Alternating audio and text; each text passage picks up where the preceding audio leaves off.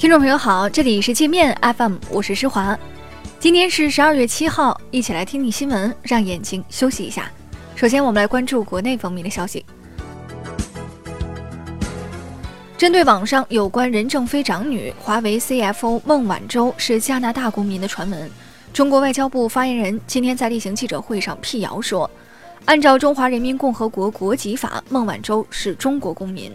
美加双方迄今为止未向中方提供孟晚舟违反两国法律的任何证据。深圳市政府六号晚间发表声明，要求加拿大立即释放孟晚舟。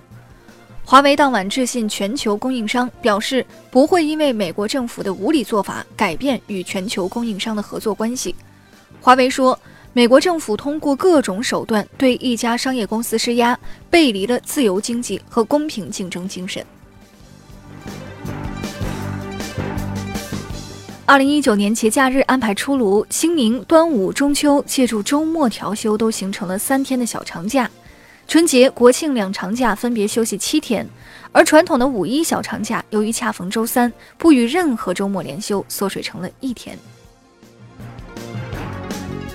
工信部透露，三大运营商已获五 G 试验频率使用许可批复，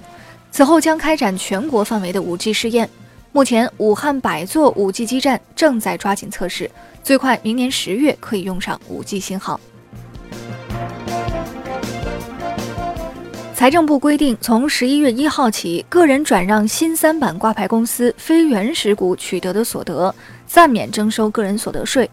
转让原始股取得的所得，按百分之二十征收个人所得税。国家税务总局表示，将对自查自纠、主动补缴税款的影视企业及相关从业人员免予行政处罚，不予罚款。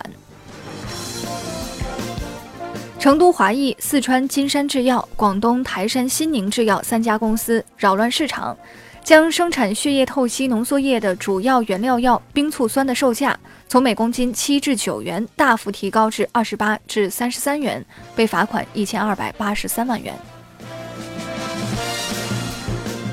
警方从柬埔寨押回二百三十三名冒充公检法诈骗钱财的电信诈骗分子，其中四十多人来自台湾省，敛财高达六千三百万。蔡当局为这些骗子喊冤叫屈，要求放回台湾，被台湾网民一顿臭骂。微信支付勒索病毒的制作者已被东莞警方抓获。该犯罪嫌疑人利用自制病毒入侵用户电脑，非法获取了五万多条各类用户账号及密码数据，使十万多台计算机被感染。二十六名来自北京的自如租客集体起诉自如，指控自如出租房甲醛超标，导致多人中毒。租客们表示不会在乎自如赔偿多少，只希望通过诉讼敦促自如加强房屋检测。北京市东城区法院已开庭审理该案。列车霸座者首次被拘留，一名女乘客在包头开往大连的火车上，不仅强占别人座位，还蛮横无理，多次辱骂乘警和旁边的乘客，最终被拘留五天。不少网民留言称赞警察干得漂亮。一名微博大 V 爆料称，刘强东已用六千万美元和性侵案女方当事人和解。刘强东代理律师发声明辟谣，称该言论是造谣生事，以保全证据采取法律行动。昨天我们说到，山东菏泽一棵五点七米高的高粱被当地村民当成神迹烧香膜拜，这事儿背后其实暗藏着一个诈骗团伙。当地警方说，半个月来，这个团伙已经通过吹嘘这株高粱，骗到了四万多块的香火钱。那我们接着再来关注国际方面的消息。美国不断在台湾、新疆和西藏问题上搞小动作。共和党控制的联邦参议院刚通过一项涉台法案，又瞄上了西藏。该院外交关系委员会通过《西藏旅行对等法》，试图以制裁西藏党政官员的方式，逼迫中国放任美国破坏分子到西藏捣乱。法国街头暴动趋势严峻，工会、农民、环保等许多团体正在摩拳擦掌，准备本周末搞大动作。法国政府严阵以待，计划调动将近九万名警察和装甲战车应对不测。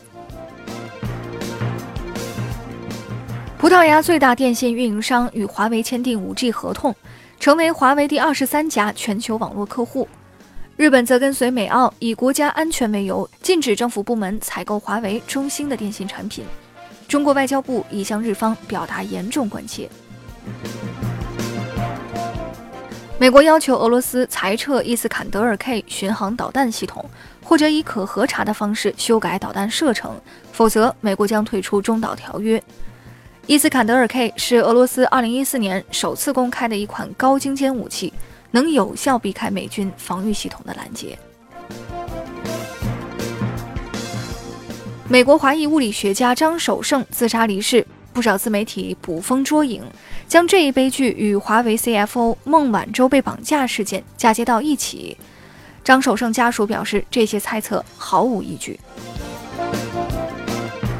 那好了，以上就是今天节目的全部内容了。感谢您的收听，我是施华。